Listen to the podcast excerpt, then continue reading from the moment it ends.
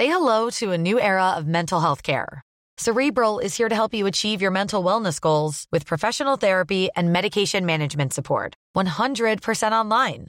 You'll experience the all new Cerebral Way, an innovative approach to mental wellness designed around you. You'll get a personalized treatment plan from a therapist, prescriber, or both in a safe and judgment free space. Your Cerebral therapist or prescriber will outline a customized plan with clear milestones along the way so you can get to feeling your best. With Cerebral, you're not alone in your mental health journey. We're here to empower you to live a fulfilling life. So take that first step towards a brighter future and sign up today at cerebral.com slash podcast and use code ACasts to get 15% off your first month. Offer only valid on monthly plans. Other exclusions may apply. Offer ends July 31st, 2024. See site for details.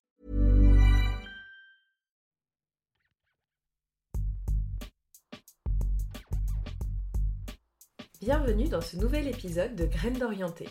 Je suis Juliette et je suis ravie de vous proposer une nouvelle exploration des ressorts de l'orientation épanouie. Aujourd'hui, j'ai le plaisir de recevoir Marion de la Foreste d'Yvonne, coach en développement personnel et professionnel. Son livre, Réinventer sa vie professionnelle quand on vient de la commencer, est l'indispensable de toutes les réorientations. Se consacrer à ce qui fait sens pour soi c'est exactement le tournant que Marion a pris à 28 ans. Et ça m'a beaucoup rassurée car c'est au même âge que j'ai entamé ma propre bifurcation. Dans cet épisode, vous découvrirez son parcours scolaire et professionnel, son vécu de reconverti, mais aussi de nombreux conseils applicables en tant que jeune orienté ou réorienté pour trouver sa voie. Je vous souhaite une très bonne écoute.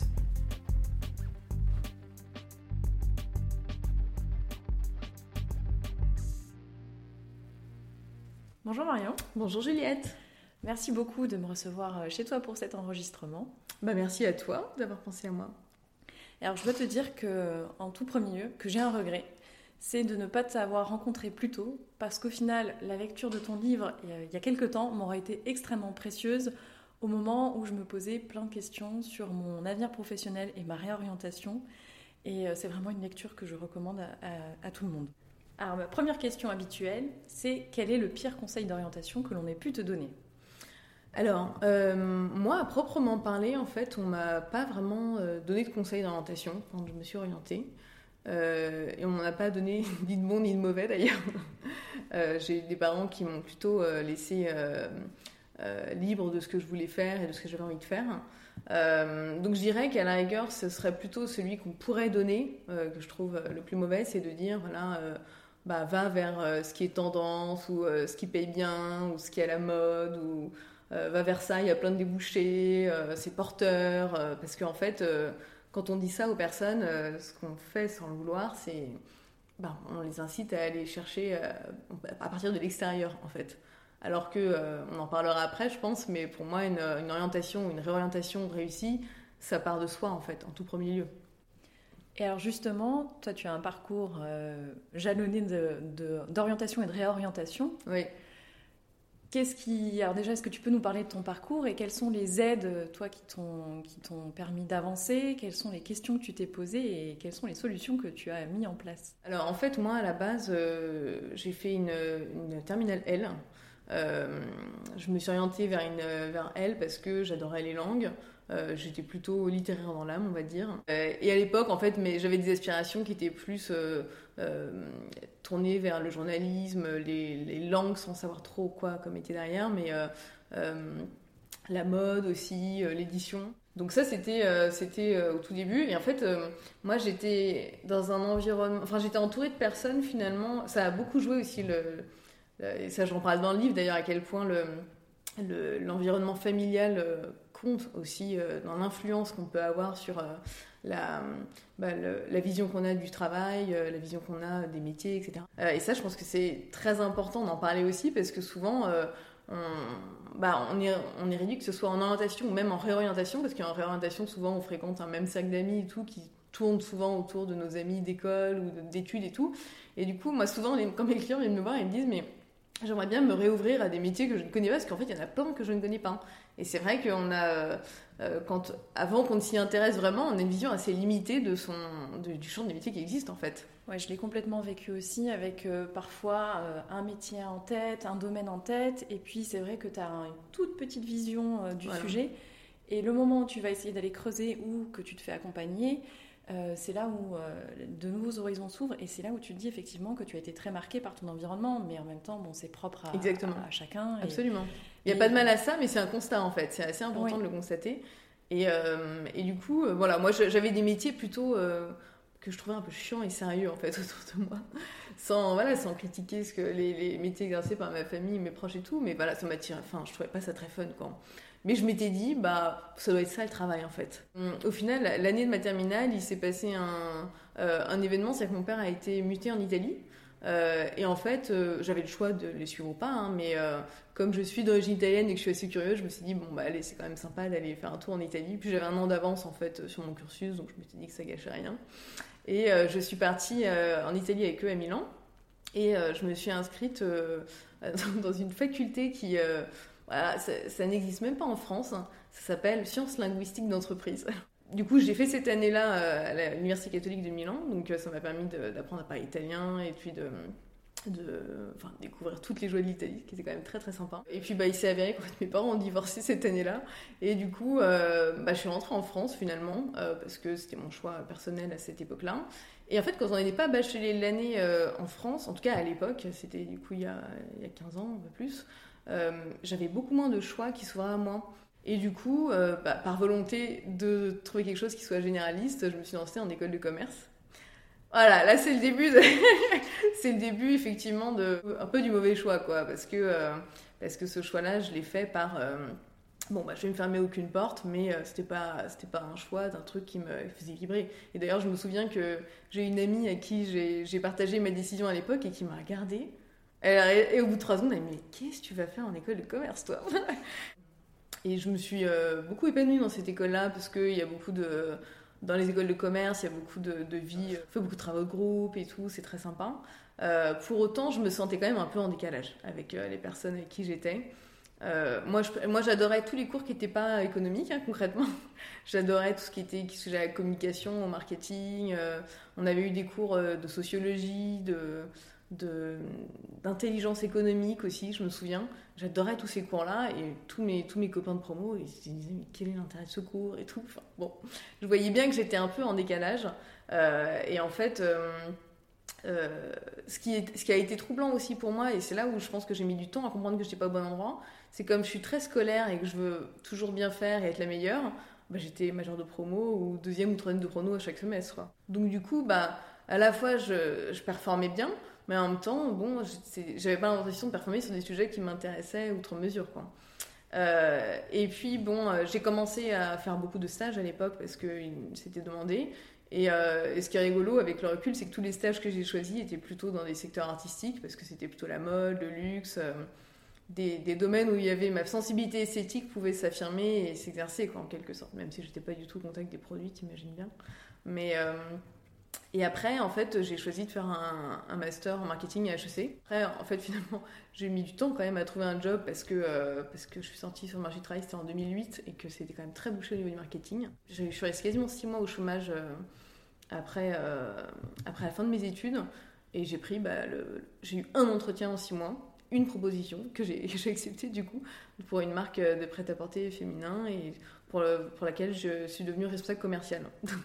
Ce qui est une énorme blague quand on me connaît, parce que voilà, le côté commercial, bah, c'est l'antithèse de ce qui, m'intéresse et ce qui m'attire en fait. Mais voilà, je pense que hum, je l'ai senti au moment où je l'ai pris. Bon, je l'ai quand même fait. J'ai travaillé deux ans dans cette marque.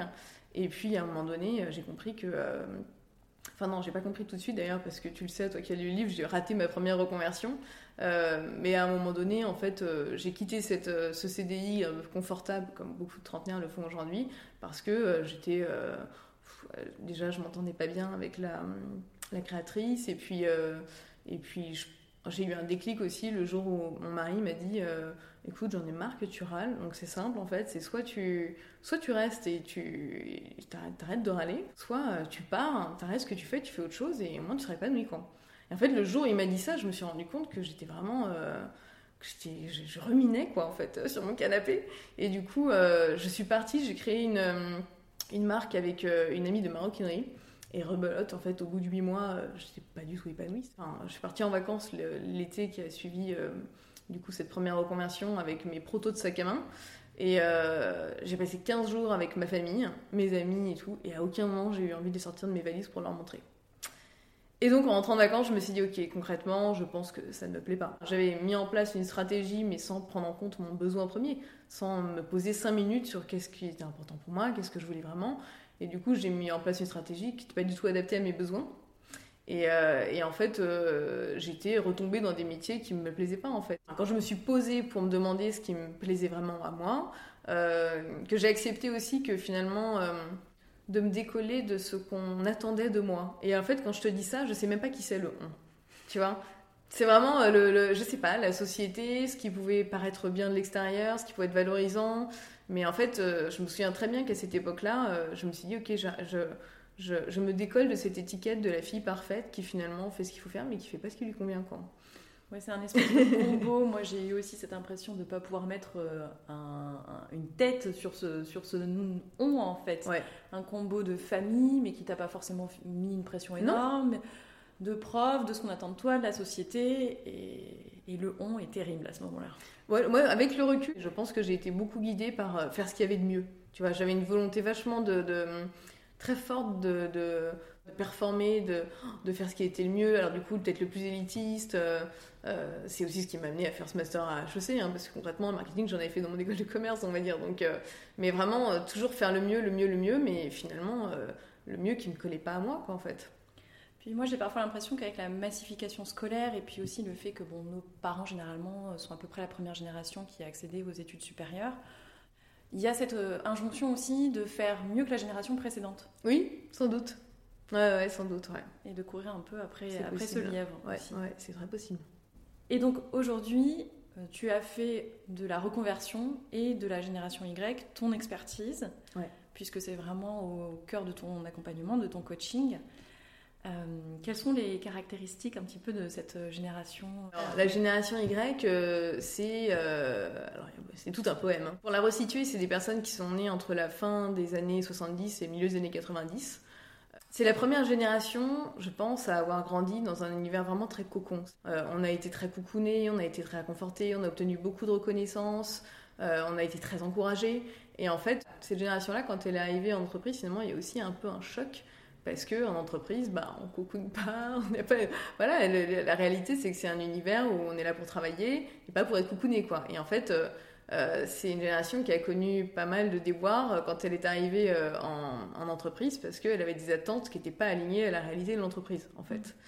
En dehors de ça, c'est aussi une génération qui, du fait de cette fameuse éducation, elle, elle est assez intolérante à la frustration. C'est-à-dire que à partir du moment où quelque chose ne lui plaît pas, euh, elle va pas rester longtemps dans une situation qui lui convient pas, contrairement aux générations précédentes. Ça a des avantages et des inconvénients. Parce que l'avantage, c'est que du coup, c'est des personnes qui se rendent très vite compte que quand elles sont désalignées, en fait, ce qu'on appelle le désalignement, c'est-à-dire ce que je fais ne va pas du tout avec ce que je pense, concrètement. Donc ça, elles se rendent très vite compte. L'inconvénient, c'est que voilà, il y a une certaine dose d'impatience aussi. Euh, il y a l'illusion de la jeunesse qui est euh, parfois euh, très forte. Hein. Moi, je le vois avec mes clients qui me disent oui, mais si j'étais indépendant et si j'avais pas de patron, ce serait génial et tout. Bon, la réalité, c'est que il y a aussi des inconvénients de ne pas avoir de patron. Pris dans le cadre d'une reconversion, euh, c'est une génération qui fait des études plus longues que ses, euh, que aînés. Euh, du coup, quand il y a des reconversions, c'est des personnes qui se retrouvent un peu tiraillées aussi à des moments de changement de vie, enfin de décision de vie en fait. Parce que bah, quand, on, quand on se reconvertit à 25-30 ans, c'est en même temps le moment où éventuellement, pour certains, on décide de se marier et ou d'investir dans un bien immobilier et ou de faire un enfant. C'est des questions qui sont encore plus vraies pour les femmes concernant les enfants. C'est pas forcément facile de prendre les bonnes décisions quand on se retrouve euh, à un moment au carrefour de tout en fait, avec une pression qui est assez forte aussi. Alors ça me fait penser à une question que moi je me suis posée au moment de ma reconversion, c'est celle de chercher cet épanouissement un peu à tout prix. Est-ce que finalement c'est un caprice?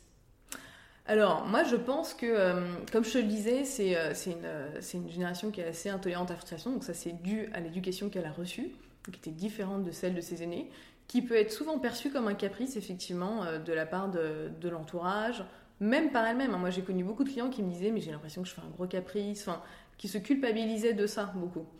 Moi, je pense sincèrement que nos aînés auraient eu la possibilité de faire ce qu'on fait nous aujourd'hui, ils l'auraient fait. Et je le sais parce que j'en ai beaucoup parlé avec des personnes qui avaient 50, 60, 70 ans, qui m'ont dit, mais moi, si je si j'avais eu le courage de, de, changer aussitôt que toi tu l'as fait, euh, mais je l'aurais fait tellement, enfin j'aurais, j'aurais tellement adoré le faire.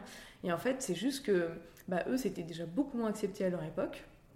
Euh, donc c'est pour ça qu'il y a beaucoup de personnes qui, euh, la génération précédente, qui se sont reconverties plutôt à 40 ou 50 ans. et puis ils n'avaient pas non plus, je veux dire, le développement personnel que nous on connaît aujourd'hui, ils n'avaient pas du tout. Je veux dire, à, leur époque, c'était plutôt c'était plutôt la psy. Et concrètement, euh, se payer les services d'un coach, par exemple, euh, ça coûtait mille fois plus cher qu'aujourd'hui. Il n'y avait pas des groupes de parole comme nous on a aujourd'hui. Il n'y avait pas euh, la, rupture conventionnelle. Il n'y avait pas l'auto-entrepreneur. Donc en fait, on a tout un tas de jouets aujourd'hui qui font que nous, on peut plus facilement se lancer là-dedans. Et je suis assez persuadée que cette génération-là, elle est elle, est un peu le reflet grossi de ce que toute la société pense, en fait. Et euh, on le voit bien, parce qu'il y a aussi des... Je veux dire, la quête de sens. Euh, n'appartient pas que à la génération Y. Il y a plein de quarantenaires, cinquantenaires, soixantenaires. Tout le monde a envie de trouver du sens dans sa vie, en fait. D'une façon générale, simplement, cette génération, elle a terminé de pousser des portes qui avaient déjà été un peu enfoncées par les générations d'avant, mais voilà, ils n'avaient pas forcément eu la possibilité euh, d'aller jusqu'au bout. Oui, c'est une exigence qui aligne un petit peu l'intelligence qui correspond aussi aux études supérieures qu'on a fait aujourd'hui avec, euh, avec cette quête de sens. Euh, et, du coup, ça, peut s'expliquer comme ça. ça. se comprend mieux comme ça d'ailleurs. Et tu, parlais tout à l'heure de, de, la composante développement personnel qui finalement est quand même assez récente. pour me pencher davantage sur ces sujets aujourd'hui que j'ai pu le faire auparavant, j'ai l'impression qu'il y a beaucoup de personnes qui trouvent que c'est un peu accessoire, voire un peu ésotérique. Alors qu'aujourd'hui, ça me semble être quand même un fondement assez important de la connaissance de soi pour s'orienter ensuite. Et toi, c'est une composante aussi assez fondamentale de, ton travail. Euh, selon toi, en quoi euh, le développement personnel est, vraiment euh, important dans ce cheminement? Alors pour moi, c'est même pas important, c'est juste essentiel. Déjà, je voudrais faire la différence avec l'ésotérisme dans le sens où, et moi je suis très ouverte à l'ésotérisme, donc enfin, c'est pas la question de rejeter l'ésotérisme, c'est juste de différencier par rapport au développement personnel. L'ésotérisme, il va plus toucher, on va dire, euh, le monde de l'invisible, on va dire. Euh, tout ce qui touche, par exemple, à, je sais pas, je cite des exemples, hein, mais l'astrologie ou le, euh, le magnétisme, des choses comme ça, vont plus être perçus comme de l'ésotérisme. Le développement personnel, pour moi, c'est plus des outils de psychologie, enfin c'est comme ça que je le définis, hein, c'est pas une définition officielle, mais pour moi c'est des outils de psychologie accessibles et qui peuvent être mis au service du développement personnel et professionnel de chacun. Comment je vais avoir davantage d'affirmation de, moi-même? Comment est-ce que je vais pouvoir demander, euh, oser demander quelque chose que je n'osais pas demander avant? C'est des outils qui sont souvent très pragmatiques, euh, très, très pratiques et qui ont prouvé leur efficacité. Et pourtant, ça reste très peu présent encore et très peu pris en compte dans le cadre de l'orientation scolaire pour, pour les jeunes pousses. Ouais. ce qui est assez dommage. Et ça me permet de rebondir là-dessus et de te demander un petit peu ton point de vue sur euh, l'orientation scolaire telle qu'elle est pratiquée aujourd'hui en France. Alors, c'est un pas de recul sur euh, la génération que tu accompagnes toi, mais finalement, ça en est aussi un petit peu la racine. Absolument. D'ailleurs, je suis pas sûre qu'elle ait tellement évolué depuis que moi je me suis orientée euh, en terminale. J'ai eu l'occasion de, de, parler et, de, cocher une ou deux personnes d'ailleurs qui, qui devaient prendre leur décision d'orientation. Euh, et concrètement, euh, j'ai pas eu l'impression qu'en fait il y ait plus de choses qui soient faites que, euh, que quand moi j'avais 18 ans, c'est-à-dire il y a déjà 15 ans quoi en fait. Et donc je pense qu'il y a vraiment un. C'est même plus un boulevard, je sais même plus comment l'appeler pour l'éducation nationale, pour aider, aider les lycéens à apprendre à mieux se connaître, à, à proposer des, des, ateliers collectifs qui puissent leur permettre de bah, d'échanger entre eux euh, pour euh, voilà, comprendre quelles sont leurs valeurs, quelle est leur personnalité, qu'est-ce qu'ils qu'est-ce qu'ils aiment, qu'est-ce qui les intéresse, euh, dans quelles conditions de travail ils ont envie de, bosser, tout ça par le, le, biais de jeux ludiques. Malheureusement, aujourd'hui, ces, ces choses-là sont proposées uniquement, à ma connaissance, par des, par des, des stages indépendants, enfin des, des coachs qui organisent plutôt des, des stages indépendants, des, des entreprises euh, qui, voilà, qui bossent sur le business de, de l'orientation, etc. Mais euh, c'est quand même réservé à une certaine élite, on va dire, parce que ça a un coût. Euh, et aujourd'hui, du coup, j'ai l'impression que, moi, mon point de vue, c'est que l'orientation, elle n'est pas très démocratisée finalement, parce que les outils qu'ont entre les mains les personnes qui s'occupent de l'orientation dans, dans, les lycées, ils sont pas forcément à, l'image de, ce qui doit être fait. C'est-à-dire que c'est plutôt pour moi du conseil en orientation, c'est-à-dire que c'est une réponse qui vient de l'extérieur et qui ne permet pas forcément à un collégien ou à un lycéen de bah, de faire ce travail-là par lui-même, ce travail d'introspection, ce travail de, mettre les briques ensemble et de, faire lui son choix et d'être responsable et acteur de son choix. Et aujourd'hui, il y a encore des outils qui sont très présents euh, dans les choix d'orientation.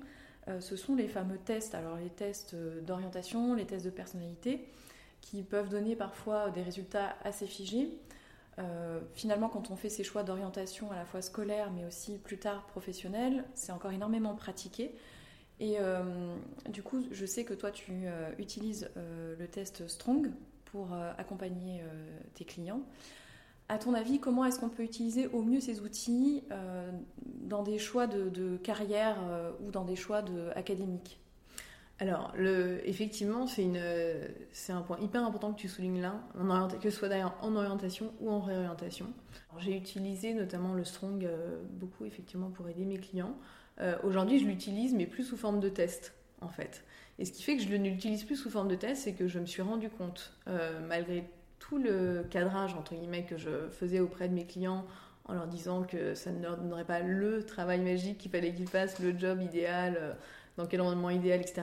Malgré ça, je me suis rendu compte que, encore une fois, c'était biaisé parce que ils attendaient une réponse de l'extérieur, en fait. Et ça, c'est un point qui est super important, c'est que pour moi, euh, une, orientation réussie, c'est une orientation où la personne qui en est l'actrice, ou l'acteur, peu importe, euh, bah, finalement vient grappiller euh, des petits bouts de, connaissances de soi au fur et à mesure, parce qu'il faut aussi souligner que ça se fait pas en deux minutes hein, de s'orienter, ça prend du temps. C'est la personne qui est actrice finalement de ce qu'elle comprend d'elle-même. Et en fait, le processus n'est pas du tout le même quand on fait soi-même le travail d'assembler ses pièces et de tirer ses propres conclusions, que quand c'est une tierce personne qui nous dit quoi faire.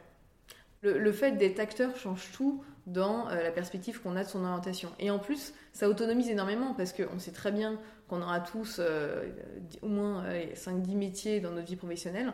Du coup, le fait d'apprendre à vivre des transitions professionnelles, c'est quelque chose qu'il faut qu'on apprenne à faire. Et du coup, de ne pas dépendre d'une personne extérieure qui, à un, moment X, nous aurait donné les bonnes réponses et du coup se dire Ah bah oui, je vais retourner voir X parce qu'à l'époque, il m'avait donné les bonnes réponses. C'est dommage de réfléchir comme ça parce qu'on traverse, enfin, on n'est pas dans un cercle vertueux d'autonomie en fait. Ouais, c'est effectivement, ça peut être malheureux parfois, surtout que, alors pour en revenir vraiment au, test, euh, je trouve aussi que pour les jeunes dont c'est les premières expériences d'orientation et un peu de révélation euh, de pistes pour eux, ça peut être hyper enfermant et euh, finalement assez réducteur et, et, ça reste un résultat figé. Donc euh, sans pour autant dire qu'il faut totalement les éliminer, je trouve que c'est quand même un support à utiliser euh, avec parcimonie. Avec parcimonie. Absolument. Exactement. Et du coup, je vois que le, temps file et, et, que tu nous as déjà donné beaucoup de, de, très bons conseils pour les jeunes et pour les moins jeunes.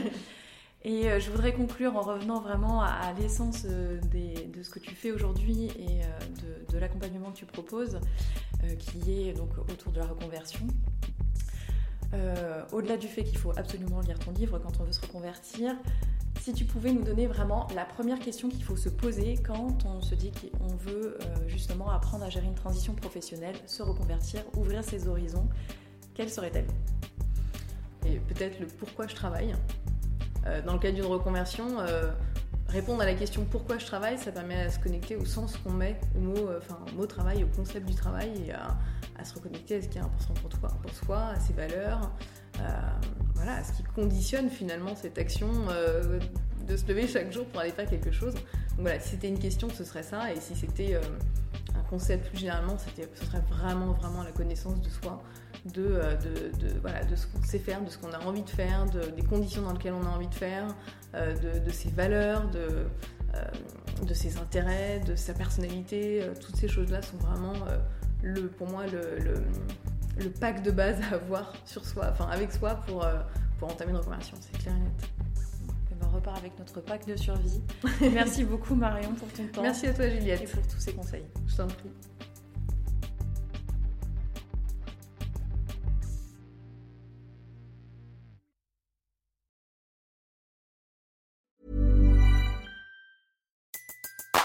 Everybody in your crew identifies as either Big Mac Burger, McNuggets, or McCrispy Sandwich. But you're the filet fish Sandwich all day.